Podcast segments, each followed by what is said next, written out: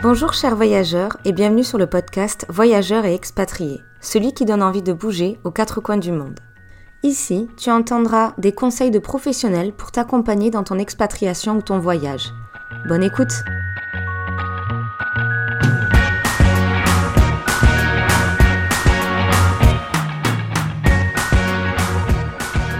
Bonjour chers voyageurs et bienvenue sur ce nouvel épisode. Aujourd'hui, nous sommes en compagnie de Margot qui a créé Expatez-vous. Margot, je te laisse te présenter. Bonjour à tous, merci Maëlle. Euh, moi, c'est Margot, j'ai 32 ans, je suis originaire de Picardie. Je suis infirmière et humanitaire de formation. Et euh, depuis deux ans et demi maintenant, je travaille au sein d'Expatez-vous, qui euh, accompagne et conseille les expatriés français qui veulent aller s'installer à l'étranger ou revenir en France. D'où t'es venue cette idée? Euh, j'ai été moi-même expatriée dans un cadre humanitaire, donc je suis partie en mission plusieurs fois. Et, hum, et lors de ma dernière mission avec une collègue, on a fait un peu le constat de, du manque d'accompagnement des humanitaires justement au retour de mission. Et on s'est dit que pour des gens qui partent à l'autre bout du monde prendre soin des autres, euh, ça faisait un peu léger. Et du coup, il y avait des choses à faire sur le côté retour. Et en, et en checkant avec d'autres expatriés qui avaient d'autres statuts, euh, je me suis rendu compte qu'en fait, il n'y avait rien du tout pour les gens qui revenaient. Et euh, par extension, je me suis dit que le retour, ça se préparait aussi à l'aller. Et donc, c'est les deux périodes dont je m'occupe principalement, euh, le départ vers l'étranger ou le retour vers la France. Et du coup, tu as différents produits que tu, services que tu proposes aux personnes? En fait, je propose euh, aux personnes qui, viennent me voir, en fonction de leur, euh, de leur projet, soit de départ, soit de retour, un accompagnement qui est très personnalisé, avec une base qui va tourner sur, euh, autour des sujets de la santé, parce que c'est vraiment ça mon, mon, point d'accroche, c'est la santé. Mhm. Et en complément de la santé, en fait, parce que les gens ne viennent pas pour ça, on a encore un peu de mal à mettre la santé au premier plan. Euh, j'aide aussi sur l'organisation et sur euh, tout ce qui est démarches administratives, euh, logistiques, d'une préparation d'un déménagement, que ce soit vers ailleurs ou vers la France. Et donc, en fonction de ce que me racontent les gens dans notre premier petit entretien qui est gratuit, je vais établir un, profil, un, un, package de sessions d'accompagnement qui s'étale de de, un an à, quatre mois euh, avant le départ euh, de l'expatrié. Et on va euh, poser les jalons au fur et à mesure de, de tout ce qu'il faut, tout ce à quoi il faut bien penser, tout ce qu'il ne faut pas oublier, comment est-ce qu'on se prépare à, partir ou revenir. Voilà, à chaque fois, j'aborde un sujet de santé avec les personnes et, et je leur permets de réfléchir sur ces sujets-là, tout en ayant une checklist euh, qui nous guide aussi au, travers des, différentes sessions d'accompagnement. Donc c'est des offres très personnalisées. Euh, il y a des packages qui sont déjà tout faits, mais, euh, ça va s'adapter aux besoins de la personne avec qui je vais discuter. D'accord. Donc voilà, une personne, elle peut directement prendre rendez-vous avec toi pour euh, ce premier aperçu de leurs besoins sur ton site internet? Tout à fait, soit sur mon site internet, soit sur euh, euh, Instagram ou Facebook. c'est des rendez-vous qui sont donc offerts. Il y a aussi, je propose aussi des, webinaires gratuits qui durent 45 minutes et dans lesquels je délivre des premiers conseils très généraux sur le départ ou le retour. Et au terme de ça, vous pouvez prendre rendez-vous aussi si vous voulez continuer à, et, à ce qu'on parle vraiment de vous et de votre projet. Donc euh, c'est accessible assez, à, divers endroits. D'accord, ces webinaires, tu les fais mensuellement, tu les fais à quelle fréquence? Et où est-ce qu'on peut retrouver ces informations? Alors les webinaires, euh, le, le, planning des webinaires, vous pouvez le trouver sur, euh, sur mon Linktree sur Instagram ou, ou sur Facebook. Et puis, euh, sur mon site internet aussi, euh, En général, il y a moins de sessions pour le départ que pour le retour. Et on est sur une fois par semaine en environ euh, un webinaire une fois par semaine. D'accord, donc c'est assez euh, fréquent quand même. Oui. Et en fait, je, je vise pas à ce qu'il y ait 50 personnes à chaque webinaire, mais euh, même deux, même une personne, même deux, deux trois, quatre, ça, ça, suffit. Comme ça, on peut vraiment avoir une, une première discussion un peu personnalisée et puis prendre le temps de répondre aux questions, de, de voir si ça, euh, si ça colle un peu avec l'expérience que la personne est en train de vivre aussi. C'est pour ça que j'en fais souvent. Mmh et c'est tout type de profil que tu, que tu suis, par exemple des familles, euh, des personnes seules qui vont partir, des étudiants ou des jeunes euh, diplômés? Exactement. pour moi, le concept d'expatrié, c'est toutes les personnes qui vont s'installer en dehors de la France et donc, ça regroupe, comme tu dis, euh, les étudiants qui partent en stage ou en année de césure, euh, les salariés de, boîtes internationales, les familles qui suivent, les conjoints qui suivent, les voyageurs solos qui ont décidé de, partir à l'aventure, euh, les retraités, enfin voilà, il y a vraiment tout type de profil dès qu'on part plus de trois mois en dehors de son pays. D'accord, donc tu as une période de plus de trois mois, ce qui, voilà, pour les courts séjours, ça ne les inclut pas il pourrait y avoir des, sessions spécialisées parce qu'on se pose quand même les mêmes questions hein, quand on part trois mois. Euh, mais du coup, ça, c'est adapté en fonction du profil. Mais en général, les gens qui me contactent, ils partent au moins six mois. Donc, euh, oui, je, me base sur un départ ou un retour de plus de trois mois. Oui. Et suite à tous les accompagnements que tu fais, est-ce que tu, euh, tu arrives à regrouper certaines grosses si je peux dire, erreurs qui sont souvent répétées et que les personnes euh, oublient de, de, penser à tel ou tel point? Ce que je l'ai l'habitude de dire à mes clients, c'est que euh, effectivement, parfois ils ont, enfin souvent, ils n'ont pas besoin de moi pour toute leur démarche administrative parce que tout se trouve sur Internet. Euh, si on fouille un peu et qu'on a un peu de temps, on est capable de trouver tout ça. Par contre, ce qu'on a tendance à sous-estimer, c'est la préparation personnel. Et, donc ces sujets de santé qui sont euh, hyper importants à aborder. Parce que la santé, bah, c'est euh, aussi bien physique que euh, morale et sociale.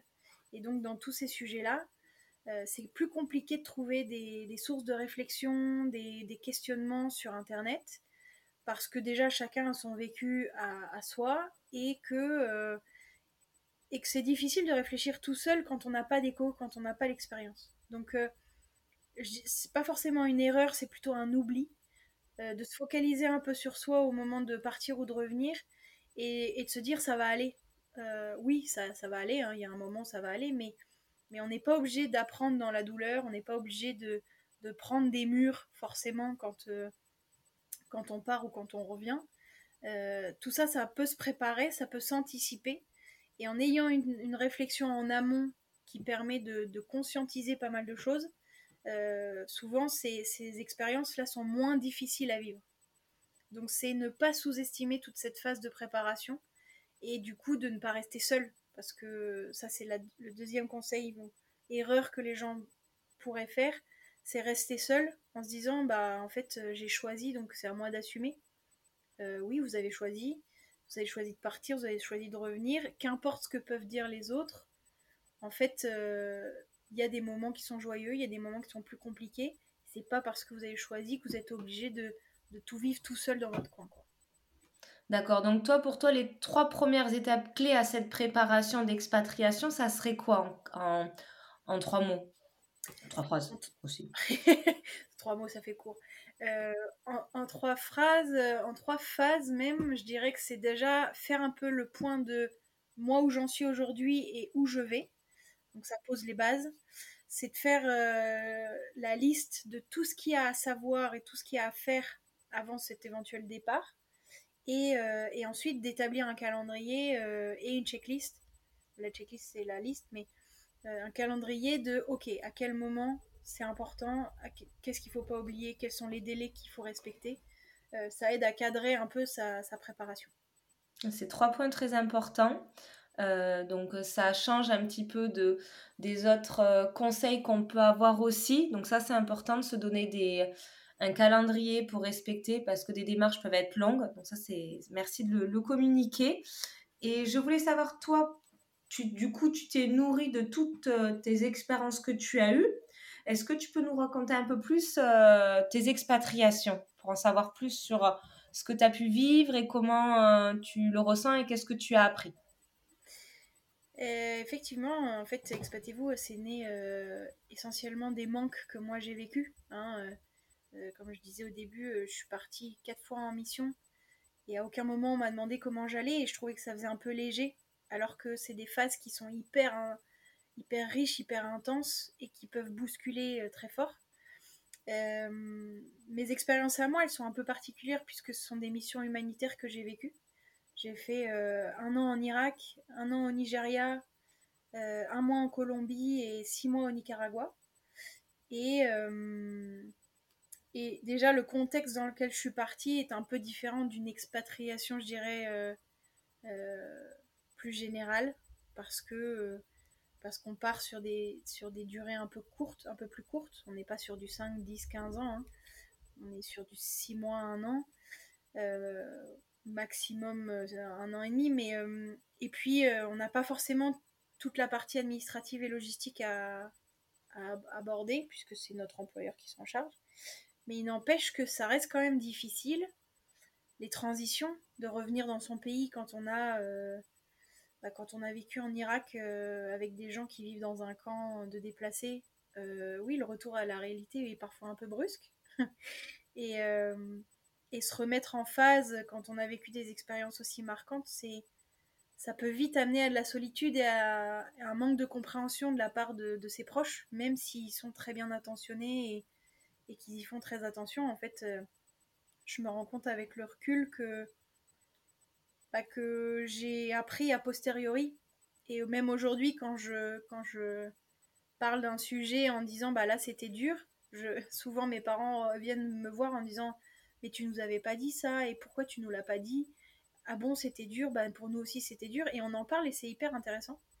Je dis bah je vous l'ai pas dit parce qu'en fait je me rends compte que maintenant et c'est ça qui est, qui est assez fou c'est que même 3, 4, 5 ans après, euh, j'apprends encore des choses par rapport à mes expatriations. Mhm. Et, hum, et, oui, culturellement, euh, il peut y avoir des gros chocs, que ce soit euh, à l'arrivée dans le nouveau pays ou même en, revenant en France. on se crée forcément des amitiés avec des gens qui ont des expériences similaires. Des, des collègues de l'humanitaire avec qui on va pouvoir parler de ça parce que c'est quand même une expérience qui est, qui n'est pas donné à tout le monde et que tout le monde peut pas comprendre. Ouais, exactement. Euh, et expliquer ses conditions de vie. Euh, ben, au Nigeria, par exemple, euh, on était confinés, mais vraiment au vrai sens strict du terme, entre 19h30 et 7h du matin chez nous. Et on n'avait pas le droit de sortir dans la rue. C'était vrai couvre-feu. Pas comme le couvre-feu du confinement en France avec le Covid. Hein. On parle de, mhm. de couvre-feu où si tu sors dans la rue, tu as un risque que les militaires te tirent dessus. Donc, tu vis des, expériences euh, qui sont extraordinaires et à la fois qui te, qui te poussent à développer ta résilience parce que bah, t'as pas le choix et que c'est comme ça que tu l'as choisi. quoi. Donc, c'est hyper intéressant. On apprend énormément de choses sur soi. Je pense que l'expatriation, elle a ça de, vraiment intéressant. On apprend énormément sur soi, sur ses limites, sur ses besoins mais parfois, euh, faire toute cette réflexion quand on est tout seul et de se rendre compte que c'est normal de passer par ces phases et de, et de, de voir un peu tout ce qu'on a appris, euh, faire ça tout seul, c'est plus compliqué. Je pense parce qu'à chaque fois, tu es parti seul. Enfin, tu n'es pas parti avec. Tu as rencontré des personnes là-bas, mais tu n'es pas forcément parti avec quelqu'un de la France pour aller à ces actions humanitaires. En fait, je suis partie euh, dans une ONG française, donc euh, des gens majoritairement qui parlent le français, et donc avec une équipe sur place. Mais je suis arrivée seule sans connaître forcément mes, futurs collègues. Mmh, d'accord. Euh, donc c'est encore plus dur d'être dans un lieu inconnu avec des personnes qu'on ne connaît pas, alors que quand on peut partir avec des personnes qu'on connaît un petit peu, ça fait quand même un petit repère. Exactement. Et, encore plus quand on est euh, contraint par des conditions de vie euh, un peu particulières à vivre, dormir, manger, travailler avec les mêmes personnes tout le temps. Surtout quand on les a pas choisis. c'est comme si vous vous leviez au petit déjeuner et que vous aviez votre patron en face de vous en train de manger ses chocs. Euh, ça, vous le choisissez pas forcément. Et pourtant, ça peut durer 6 mois, 8 mois, 10 mois, 1 an. il faut faire avec. Oui, donc au début, on a envie de beaucoup se contrôler pour essayer de paraître d'une certaine manière, parce qu'on est toujours d'une certaine manière au travail, à la maison, avec ses amis. Et là, au bout d'un moment, en fait, ça se délie parce qu'on ne peut plus tout le temps se contrôler 100% du temps. Exactement. Euh, bien sûr, ça devient plus que des collègues, hein, parce qu'à partager autant de moments euh, privés et professionnels, bah, on, noue des liens qui sont très forts. Mhm. Mais, euh, mais au début, on est, on est effectivement très dans la retenue par rapport à ces réflexions, à, tout ce qui peut nous chambouler dans la découverte d'un nouveau pays, d'un nouveau mode de pensée, de réflexion, une nouvelle culture. On ne partage pas forcément parce qu'on ne sait pas comment ça va être reçu par les autres. Et, euh, c'est, on se sent très seul en fait dans les premiers mois. Et tu as réussi rapidement à délier ce côté-là pour essayer de pouvoir partager tes émotions et voir que peut-être les autres ont les mêmes? Ça m'a pris un peu de temps et j'ai été j'ai été mal pendant un certain temps. Euh, après, moi, je suis quelqu'un qui. Les émotions ont une énorme place dans ma vie, donc euh, c'est aussi ça que je mets en avant chez Expatez-vous c'est le fait que les émotions, ça soit nécessaire et que c'est euh, limite un passage obligatoire. On a tous des émotions, on est tous traversés par des émotions. Faut pas en avoir peur et, et, ça pousse à mieux se connaître, à connaître ses besoins et à aller chercher ses propres ressources et à mobiliser ses propres ressources. Et hum, j'ai mis un peu de temps, moi, avant de, me, avant de m'en libérer parce que bah, on reste quand même dans un cadre de travail. Mais euh, une fois que tu ouvres un peu la porte et que tu te rends compte qu'en face, bah, il y a du répondant et que ah, bah, il y a un peu les mêmes réflexions. Ah, bah, je partage aussi ça. Et puis cet avis-là, c'est plus simple. Euh, après, moi, j'aime beaucoup faire du lien entre les gens et, la vie à la maison, pour moi, est très importante puisque mhm. on est un peu les uns sur les autres tout le temps c'est très important qu'il y ait une, bonne fluidité de communication, de, partage euh, quand on est dans le privé, quoi. D'accord.